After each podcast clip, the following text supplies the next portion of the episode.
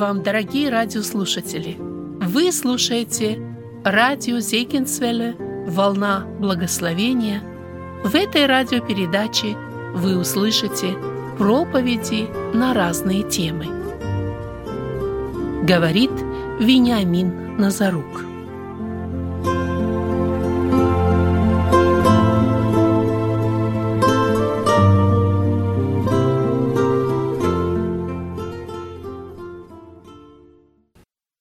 Два текста из Писания хочу напомнить сегодня. Первый текст – это первая глава послания Якова. Первая глава послания Якова, 19 и 20 текст. Итак, братья мои возлюбленные, всякий человек да будет скор на слышание, медленно слова, медленно гнев, ибо гнев человека – не творит правды Божией. Яков дальше говорит, что нам нужно делать. Обратимся к посланию Ефесянам, 4 главу, 31-32 текст. Послание Ефесянам 4.31. «Всякое раздражение, ярость, гнев и крик, и злоречие со всякой злобою да будут удалены от вас, но будьте друг к другу добры, сострадательны, прощайте друг друга, как и Бог во Христе – простил вас. О чем мы говорили последних шесть проповедей? Кто помнит, братья и сестры? О чем мы говорили последних шесть проповедей? Мы говорили о Божьем гневе. И очень часто нам надо напоминать все сначала. Все сначала э, возвращаться к тому, что мы говорили, напоминать, а потом воскрешать это в память. Тема моей последней проповеди была э, списки Писания, если вы помните. Я всегда очень осторожно к этому отношусь. Поэтому я хотел бы спросить, как у вас дела? Как у вас жизнь? Никто за прошедшую последнюю неделю не злился, не нервничал, не раздражался, не гневался, не психовал – Детки, вы всегда э, были послушны своим родителям. Папа никогда на вас не кричал, да? Жизнь малина. Вот мы всегда должны смотреть в реальность. Вот это, братья и сестры, если оно в жизни не работает, это сухая, мраморная, жестокая, бетонная буква закона. Если она не работает в жизни нашей, э, это убийство. Почему? Потому что дух только животворит, а буква она убивает. Вот почему мы должны исследовать нашу жизнь, смотреть внутрь и исследовать, что Богу не нравится, и это откладывать, это отбрасывать. Вот почему апостол Павел говорит, что некоторые вещи в нашей жизни не мешают нам. И они должны быть от нас удалены. Мы должны с ними расставаться по пути, как мы идем в небо. И чем выше, тем ближе мы поднимаемся в небо, тем больше мы должны вот этой ненужности, вот этого лишнего груза, веса, вот этого старой природы избавляться, избавляться, избавляться, избавляться, потому что ближе к вершине, ближе к встрече с Господом. Мы говорили с вами, друзья, что есть вещи, которые заводят нас, которые цепляют нас. Вы спокойно реагируете, когда вы заправляетесь по 6 долларов? Вам нормально? Вы радостны, да? Подъезжаете к заправке, у вас так классно внутри все. Вы заправляете полный бак. Нормально. Вот по 7 было бы еще лучше. Или вы подъезжаете туда и думаете, ах, так не было ж такого никогда наверное, в Америке и, и за всю историю мы-то приехали, я помню, наверное, 0,89 там или сколько а, был галлон бензина. Даже, даже в таких простых вещах а, мы не бываем часто спокойны, потому что мы не нейтральны, оно нас к этому тянет, мы с этим связаны. И даже верующие люди, они подвержены этому. Ну, например, апостол Павел оказался в Афинах, и вот он по этому городу ходит, и он начинает что-то наблюдать.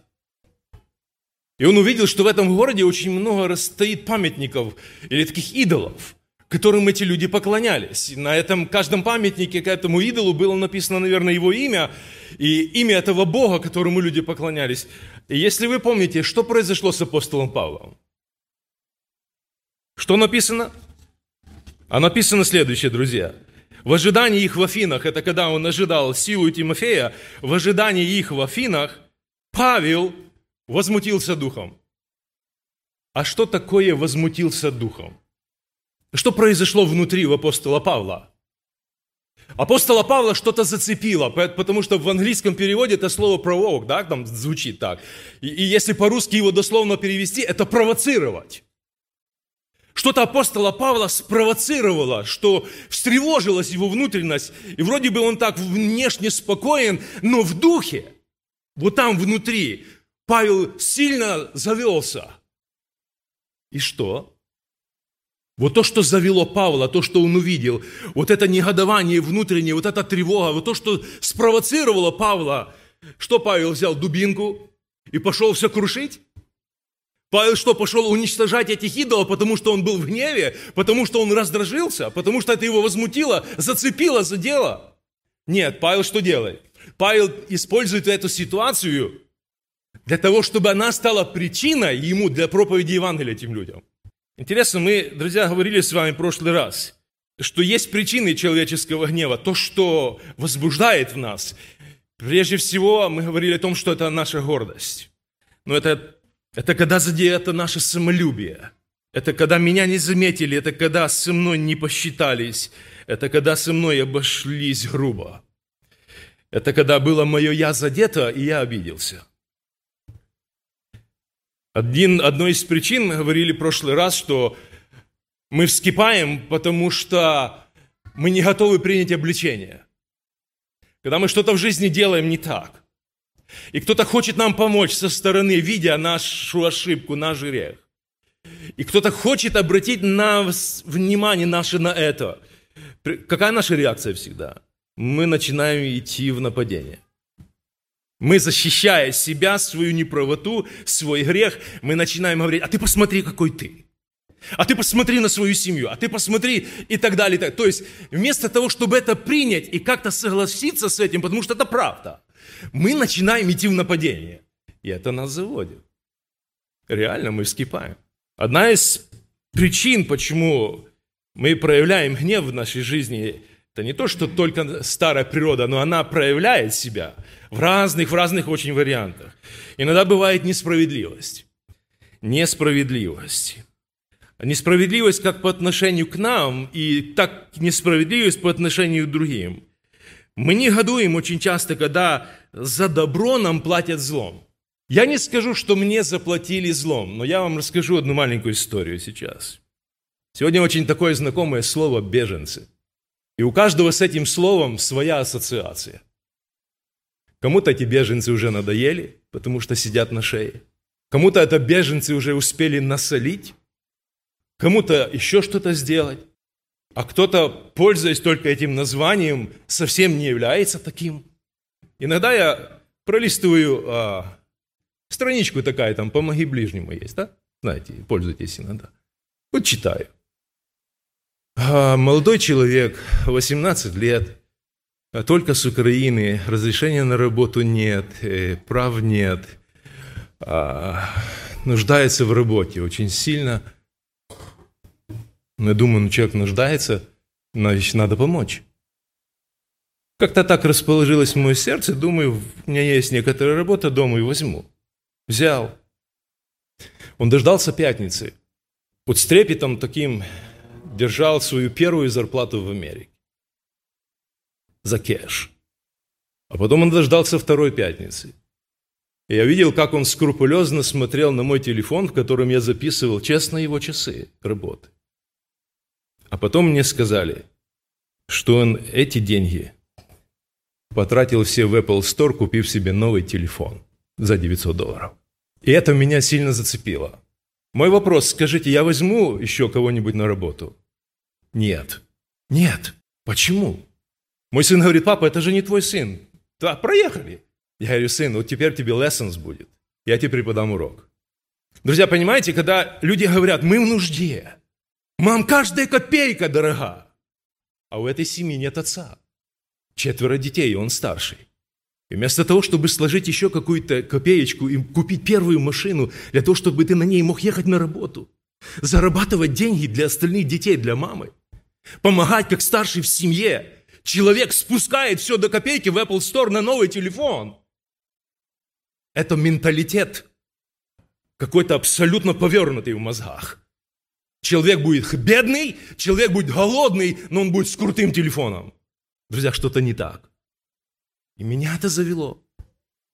Я ходил несколько дней, ну такой, ну не то, что неспокойный, но я думал, Боже, как мне это все осмыслить? Как мне в других случаях, вот мы говорим о несправедливости по отношению к нам, по отношению к каким-то другим людям. И вот апостол Яков говорит нам, друзья, что нам нужно в любых ситуациях жизни а, есть поступать подобным образом. Каким подобным образом? Мы прочитали с вами, всякий человек да будет скор на слышание, медлен на гнев и медленно слова. Почему?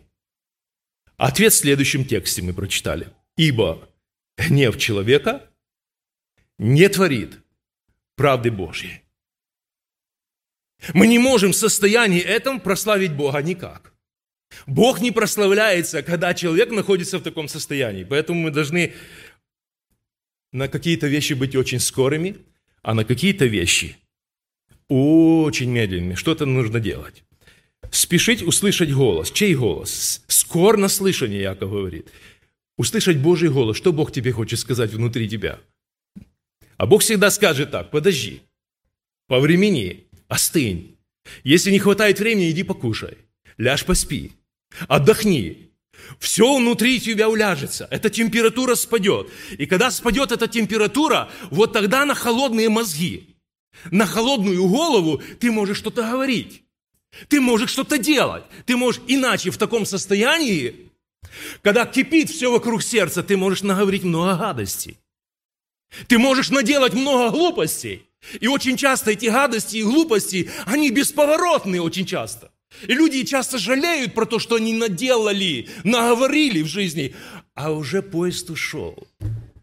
И вот эти воробьи из уст они повылетали, их не пособираешь. А вот эти дела уже сделанные, уже смотришь, поломано, разрубано, раз, разрушено, уже ничего не вернешь. Поэтому Яков говорит, подожди, подожди, подожди. Эти вещи внутри нас, они мешают нам. Это наш портрет внутренний, нашей старой природы. И, и, Яков говорит, и Павел говорит, что нам нужно это отложить. Нам нужно от этого избавляться. Поэтому я сегодня хочу говорить характеристики, как мы можем описать наш гнев, вот это состояние, и как мы можем из этого выходить. Если это приходит к нам, посещает нас, если это близко нам, как мы можем от этого избавляться? Поэтому существует очень много, друзья, рассуждений а, по поводу оправданности наших действий, которые мы совершаем в этом состоянии. Если на начальной стадии, самой начальной стадии, его проявление, он как бы, ну, не так уж страшен, он как бы, ну, не так вреден. Подумаешь, там, ну, вспылил. Ну, вспылил, ну, не сдержался, ну, завелся, ну, покричал. И для многих людей это норма жизни. Вот для многих людей это норма жизни. Проходишь мимо этого дома, там постоянно крик. Мимо этой семьи там нет никогда нормального тона. Там всегда, там всегда, там всегда стоит крик то вот в более тяжелых своих формах или своих проявлениях, друзья, он, он неприемлем, и он чреват очень непредсказуемыми последствиями. Вот поэтому мы вспоминаем сейчас слова апостола Якова. Гнев человека не творит правды Божией. Я задаю вопрос, какой гнев? Справедливый гнев или несправедливый гнев? Яков говорит здесь о гневе в принципе, братья и сестры, а не о его форме и его характеристиках. Поэтому состояние то, в котором мы находимся, это не то состояние, в котором прославляется наш Господь. Это нам надо это уяснить. Мы не можем прославить Господа. Поэтому человек всегда хочет быть лучше, человек всегда хочет быть правым, он хочет быть лучше выглядеть всегда в чужих глазах. И мы говорим, что состояние гнева – это всего лишь эмоции какие-то, которые приходят к нам, ну, например, как радость пришла к нам, или, например, тоска, которая иногда посещает нас, да. Просто он не всегда позитивный. И просто нужен контроль, да, мы говорим, нужен контроль, так сказать, надо знать меру – если мы рассуждаем подобным образом, мы похожи на пьяницу, который говорит следующим образом. Пить можно, но надо знать меру. Надо не злоупотреблять, надо не упиваться. Пей, но знай меру. Хотя уже само пьянство по само по себе – это уже порог. Итак, друзья, первое, на что хочу обратить внимание, что человеческий наш гнев, который находится внутри нас и проявляется время от времени – он часто, смотря на Божий гнев, который является всегда справедливым, Бог никогда не гневается не по делу. Бог всегда гневается на человека, на народ по делу. Поэтому наш человеческий гнев отличается от Божьего гнева тем, что очень часто наш гнев несправедлив. Я не раз думаю о том, за что Саул сделался врагом Давида на всю его оставшуюся жизнь? За что? Где Давид ему перешел дорогу? За что только столько времени, столько сил было потрачено, чтобы поймать и убить Давида? За что? Вот эта злоба, которая была в Сауле, вот этот гнев, они были абсолютно беспочвены. Не было причины. Но это только, казалось бы, на первый взгляд. Ну, посмотрите, под горячую руку отца попадает и его собственный сын. Ну, ладно, Давид, зять, но уже родной сын, что же он тебе сделал такого? Что ты готов был тоже его лишить жизни. А за что кричал отец? За что кричал Саул на Иоаннафана? Друзья, причина, она не лежала просто вот так на поверхности. Потому что Саул очень ловко скрывал эту причину. Это то было, что побуждало его к определенным вот таким действиям. Что это было? Это была зависть. Это была зависть. И вот ключ к решению этой задачи. Я не могу перенести, когда кто-то лучше меня. Понимаете, я я не могу. И я начинаю, чтобы прицепиться к этому человеку, я начинаю искать зацепки, я начинаю в нем искать какие-то изъяны. Я начинаю искать причину для ссоры, в конце концов. То, что сделал Саул. И он гневался на, Давида абсолютно без причины. А потом выясняется, что на самом деле все было по-другому, а поезд уже ушел. А дело было сделано. И под горячую руку очень часто нам попадает жена, мужья. Иногда под горячую руку нам попадают дети. Иногда под горячую руку попадает подчиненный на работе. Вот иногда, чтобы признать неправоту, ой, как трудно. Ой, как трудно. Вот чтобы притормозить, как мы сказали, медленно гнев, Яков говорит, медленно притормози, взвесь, по времени остынь, уляжь, все это, утишься, вот эта буря. Если она не утихает, то нам надо читать послание, э, э, нам надо читать книгу пророка Исаии. 57 глава, 20 текст говорит так. Нечестивые, дальше читаем как? Они как море взволнованное, которое выносит ил и грязь. Смотрите, заметьте, это нечистота внутри нас. И если мы в этой нечистоте постоянно находимся, то мы тогда относимся к разряду этих людей нечестивых. Потому что добрый человек, он из доброго сокровища сердца своего, он будет что выносить? Доброе. А злой человек? Злое. И это когда постоянно, это когда система, то тогда надо задаваться вопросом, причина какая? Почему это так? Какова природа этого человека? Друзья, знаете, чтобы притормозить, нужна же мудрость от Бога, правда? А как нам часто ее не хватает? Вот скажите, вот еще одна личность, которую мы встречаем в Писании. Патифар.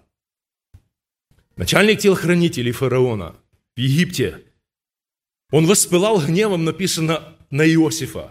Скажите, это, этот гнев, это проявление, эта вспышка, которая была в Патифаре, она была справедливой по отношению к Иосифу? Нет. Иосиф ничего не сделал достойного такого поведения Патифара. Он поверил своей жене, которая была лгунья, обманщица. Он не разобрался в ситуации. И он несправедливо отправил Иосифа в тюрьму. Вот такие мы. Мы не хотим повременить, мы не хотим разобраться в ситуации, но мы хотим побыстрее вылить то, что у нас вскипело внутри. А потом, а потом поломано очень много. Поломаны отношения, поломана жизнь, поломана судьба, поломано много вещей. Как возвращать? Очень сложно. Вот этим путем прошел Иисус Христос. Этим путем прошел Иисус Христос. В нем искали зацепки люди. И они не находили. В конце концов, они его предали. Они его предали из зависти, так говорит Писание. И вот этот гнев, вот этот разъяренной толпы, которая кричала, распни, их ничего больше не интересовало. А какова причина? Что он сделал, Пилат спрашивает, достойного смерти? Почему вы так к нему относитесь? Нас ничего сейчас не интересует, нам надо его убрать. Нам надо его распять. Вот, друзья, на что мы способны в приступе гнева? Мы способны убить человека. И мы не просто способны убить человека, а предать его на очень мучительную смерть. Нас не просто интересует его смерть, а чтобы так как бы побольнее еще ему сделать. Наш гнев человеческий, он часто несправедлив.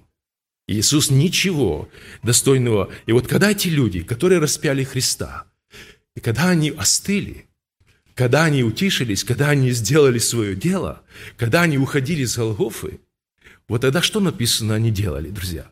Они били себя в грудь. Они вдруг начинали понимать, прозревать. Они вдруг начинали, до них начинало доходить, что же они сделали. Ну, поезд ушел. Дело было сделано. Дело было сделано несправедливо. Поэтому, друзья, нам никогда не нужно спешить. Апостол Павел пишет одно послание, он говорит, что не судите прежде времени никак. По времени. Остынь. Вот тогда на холодную голову, полей эту голову со льдом, как хочешь, но вот тогда на холодные мозги поговори, выясни, и тогда действуй. Бог никогда, в отличие от человека, не гневается несправедливо. Это был мой первый момент. Второй момент, на что я хочу обратить внимание, что очень часто наш гнев или то состояние, в которое мы приходим, которое вызывает нас, это состояние, он долговременный. Он не просто несправедливый, а он долговременный. Потому что наша память, она способна хранить все. Она способна хранить хорошее, она способна хранить плохое, но мы так устроены, что очень часто мы забываем все хорошее, что сделано было в наш адрес. И вот как только один раз кто-то сделает нам плохо, мы не забываем обид, мы не забываем огорчений, мы не забиваем несправедливости. В одно время мы прощаем себе очень много – в то время, когда другому, ближнему, мы не можем простить самую малость. Известная история Писания, помните? Когда господин, призвав своего должника, простил ему очень большой долг. Он вышел на улицу, и тот, который ему должен был 100 динариев, он его схватил за горло и начал душить. Вот это мы. Это наш портрет. Это мы такие люди. И Бог хочет показать нам, что это неправильно. Что от этого нужно избавляться, что такими не надо быть. А какими нужно быть? А мы прочитали с вами послание Ефесянам. И посмотреть на Христа. Но будьте друг к другу добры, сострадательны и прощайте друг друга, как и. Вот он, the best example для нас, людей, в Иисусе Христе. Потому что Бог поступает именно таким образом. Знаете, когда Иногда для урегулирования ситуации нужны годы, чтобы прошли годы. Вот примером тому может служить для нас история, которая записана между двумя братьями. Я напомню один стих, 27 глава книги «Бытие», 44-45 стих. «И поживи у него несколько времени, мама говорит своему сыну, и поживи у него, у кого? У Лавана. несколько времени. Почему? Почему она не ему сказала, пойди, сынок, и послезавтра придешь? Она ему сказала, пока утолится ярость брата твоего. Друзья, иногда на то, чтобы вот это прошло, утолилось, остыло, исчезло, минимизировалось до того состояния, когда они смогут снова увидеться или обняться, нужны были годы. Сколько прошло лет? 20 лет. Вот так и у нас в жизни часто бывает когда нарушается отношение с кем-то, и мы храним на кого-то обиду или храним на кого-то раздражение, это раздражение, оно не проходит мгновенно, мы держим его, держим, мы его носим, мы его носим, оно не дает нам покоя, мы не живем, мы не спим, мы не едим, мы не радуемся, на жизни нет. Почему? Внутри у нас засело. Вот такие мы. Вот Яков должен был много лет ждать, пока утолится гнев его брата. Помните, Авесолом затаил обиду на своего тоже брата Амнона на целых два года, а потом эта обида переросла в ненависть, а потом эта ненависть совершила убийство. Вот этот затаенный гнев, друзья, он разрушает внутренний мир. И эта впущенная змея, она когда подогревается на маленьком огне ненависти, она приводит к таким плачевным последствиям. Потому что гнев, он всегда вызывает желание отомстить. Он всегда вызывает желание мести. Мы хотим это сделать сами. Вот потому Павел говорит, что вы отдайте место Божьему гневу. Бог это сделает самым лучшим образом. Не попробуйте мстить сами, это не наша задача. Это задача Божья, отдать в руки Божьи все. А мы хотим сейчас увидеть, что возмездие пришло – что все-таки он получил по своим заслугам. Мы хотим это видеть. Мы не хотим избавляться от гнева, мы хотим вылить нашу месть. Мы хотим вылить наше негодование, да? Мы хотим, так сказать, чтобы по заслугам человек получил, потому что мы несем наши обиды через года, а то и иногда через всю жизнь. Третий момент. Наш гнев, друзья, человеческий, он очень жестокий. Очень жестокий. Часто в пылу гнева человек переходит границы – и переходит рамки не только приличия, но и чувства сострадания и чувства жалости. В Божьем гневе всегда присутствует что? Всегда присутствует любовь. Потому что Бог гневается по одной причине. Не только чтобы наказать зло, но Он хочет показать человеку его неправоту и показать, чтобы остановить человека, помочь ему выйти с этой ситуации. Это всегда в Боге присутствует, его не наш гнев не такой. Потому что выражение Божьего гнева – это выражение и Его любви одновременно. Мы не такие люди. Человеку это чувство, чуждо. Вот потому и поступки, потому и слова, совершаемые в этом состоянии гнева, как правило, они не всегда, как правильно, они всегда не были сказаны. Знаете как? В нормальном состоянии или расположении духа. По-доброму. Всегда. Очень часто, я сказал, под руку попадают самые невинные люди. Премудрость Соломон, он пишет в книге притчи, 27 главе, он пишет, что жесток гнев и неукротима ярость. Вы помните историю, когда благословлял Яков своих детей перед тем, как он умирал? И вот он подзывает каждого из них по очереди, и вот подходят к нему два сына. Подходит к нему Симеон и подходит к нему Левий. Что Яков говорит в отношении этих двух молодых людей, может, уже не молодых? Он говорит, проклят гнев их, ибо жесток. Что такого сделали, что такого сделали Симеон и Левий, что Яков говорит, вы сделали меня ненавистным в земле сей. Друзья, что такого сделали? Виноват ведь только был один Емор – Виноват был один Емор. Что сделали Симеон и Леви? Они вырезали все мужское население города. Are you kidding me? Ребята, вы что? За что? Ну ладно, рассчитались с одним человеком, обесчестил вашу сестру. Окей, око за око, зуб за зуб, хотя закона еще не было такого. Нет, они берут и у них такая жестокость. Вот почему Яков говорит, нет, ваш гнев проклят. Потому что в вашем гневе не было сострадания. В вашем гневе не было помочь, не было любви.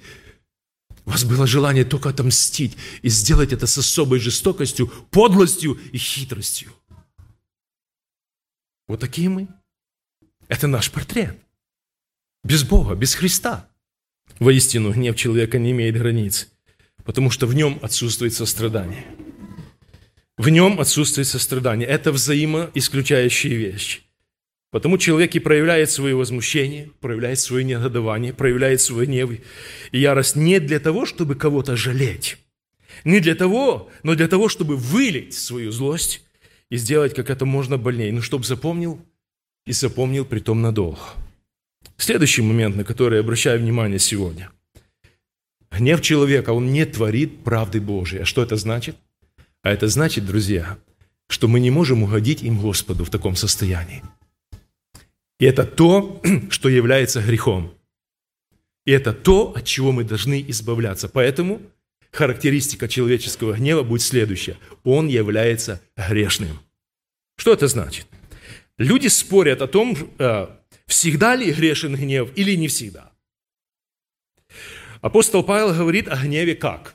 Он говорит о гневе послании Галатам, как о гневе, о, о делах плоти, правильно? Он рождается где? Он рождается из нашей греховной природы. И потому он во всех его проявлениях, во всех его проявлениях является грехом. Вот почему мы им не можем прославить Бога. Вот почему мы от Него должны отказаться. Потому что он мешает быть добродетельным, он мешает быть сострадательным, он мешает человеку проявлять жалость, он мешает человеку проявить любовь. Это мы. Это наш портрет без Христа. Это то, о чем говорит Писание. Поэтому если мы практикуем это в нашей жизни и живем в этом состоянии, то мы подвергаемся смертельной опасности. Какая это опасность, друзья? Мы подвергаемся опасности оказаться вне Божьего Царства. Серьезно.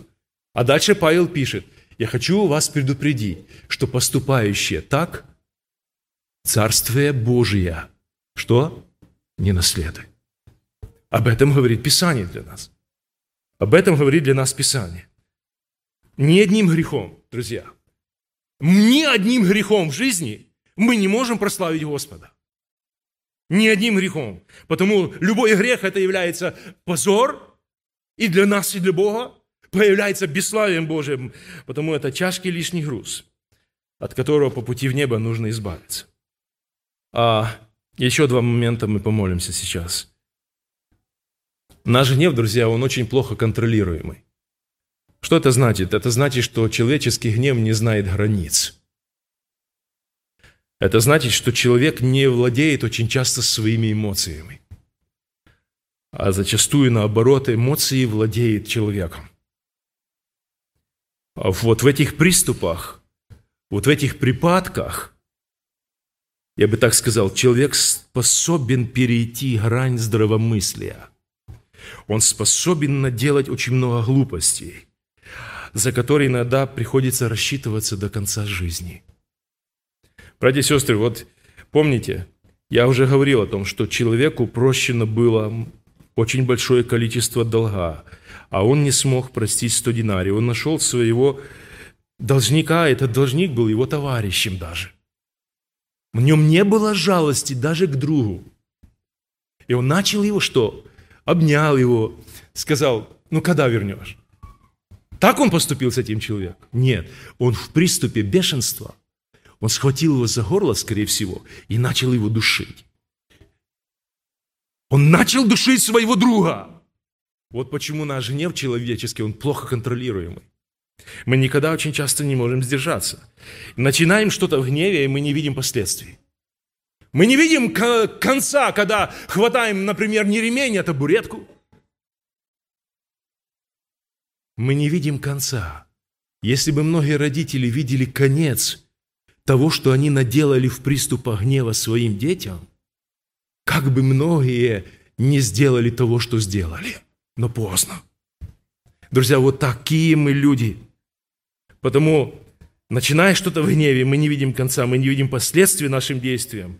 Потому что все, что было сделано, братья и сестры, в гневе, оно и не имеет места на оправдание все, что оно не правдывается. Все Все, что было сделано в таком состоянии, оно не оправдывается. Гнев человека не творит правды Божьей. Несдержанность в словах очень часто. Как оно мешает нам жизни? Вот, казалось бы, промолчать. И Экклезиаст говорит, что разумный он воздержан в своих словах. Вот понимая вот эту проблему, христианин что он должен делать? Он должен показывать в своей вере что? Воздержание. Научиться пленять свои мысли, свои чувства, свой язык в послушании Иисусу Христу. Научиться в корне, вот там, вот там в корне, в зародыше, когда только оно начинает овладевать мной, вот там его давить, вот там его вырывать. Вот эти сорняки, которые Библия называет, которые Библия называет скверными плоти и скверными духа. Последний момент, друзья, наш человеческий гнев, который не может творить Божьей правды, он очень заразительный. Это инфекционная болезнь. Почему? Казалось бы, неплохой ребенок, да? Казалось бы, неплохой человек.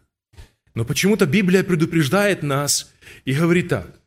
Не дружись с человеком гневливым, чтобы тебе не научиться путям его. Оказывается, вот эта зараза, она передается. И с кем ты дружишь, очень часто это влияние, оно имеет последствия на твою жизнь, на твой характер, на твои поведения, на твои поступки. Писание предупреждает, не делай этого. Мы показываем своим поведением, что мы влияние на тех, кто рядом с нами.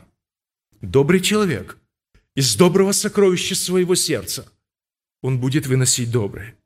И если мы срываемся в нашей жизни, точка срыва, о которой мы говорили в прошлый раз, если мы вскипаем по причине, без причины, друзья, если мы забыли, что означает в жизни говорить нормальным тоном, если мы постоянно находимся в вот таком состоянии конфликта внутри себя, в состоянии войны, в состоянии бучи какой-то там внутренней, в состоянии моря взволнованного, я хочу сказать, что если мы вырастаем и вырастаем, что вырастают с нами наши дети, какими вырастут наши дети? Смотря на нас. Вот смотря на то, каков я, папа. Какие дети около меня вырастут? Есть ли у них шанс вырасти другими, чем их отец, чем их мать, чем их бабушка, чем дедушка, чем все их родственники, которые имеют с ними контакт? Они перенимают наши привычки – они подражают нам, они копируют нас. Вот потому наше правильное и неправильное поведение, оно формирует их характер и поведение в будущем. Итак, друзья, дружба с человеком гневливым делает нас похожими на него, так говорит Писание. Как важно выбирать правильных друзей, которые будут влиять на нас позитивно, помогать нам правильно видеть себя в свете Писания и расти в Господе. Я думаю, что у нас останется один раз еще, может быть, встреча, а, чтобы нам в этом полном объеме посмотреть, что же говорит Писание, каков Бог, какова причина Божьего гнева, какие мы люди, какой наш гнев человеческий, почему Писание говорит, что мы не можем в этом состоянии Бога славить, почему Писание говорит, что это дело плоти, что это грех – Почему Писание говорит, что мы от этого должны избавляться? Почему Писание говорит, что мы должны приобретать другое, все брать от Христа? Поэтому сегодняшний день мне очень бы хотелось, чтобы каждый из нас делал анализ своей жизни и подвергал себя Божьему экзамену. Вот как настанет сейчас моя трудовая неделя, как мы говорим.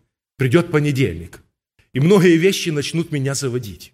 Многие вещи справедливые, по делу, не по делу, дети, жена, обстоятельства, цены, работа, все, что получается, не получается. И вот, и вот не надо сейчас вылить, надо сорваться. А мы должны что сделать?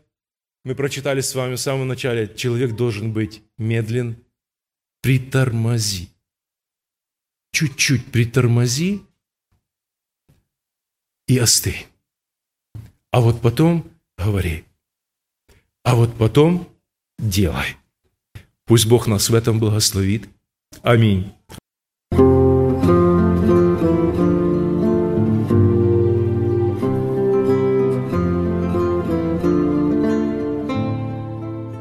Вы слушали радио Зегенсвелле «Волна благословения», город Детмалт, Германия. Дорогие радиослушатели, мы желаем вам Божьих благословений.